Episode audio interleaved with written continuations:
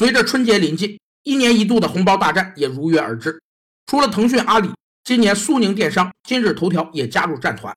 有专家表示，发红包公司的真正目的在于从用户身上挖掘到更多的商业价值。计算机网络先驱罗伯特·梅特卡夫提出的梅特卡夫法则指出，网络价值以用户数量平方的速度增长。该法则揭示了互联网的价值随着用户数量的增长而成算术级增长或二次方程式增长的规则。新技术只有在许多人使用它时才会变得有价值，使用的人越多，产品就越有价值，也越能吸引更多的人来使用。当一项技术已建立必要的用户规模，它的价值会呈爆炸性增长。一旦形成必要的用户规模，新技术开发者在理论上就可以提高对用户的价格。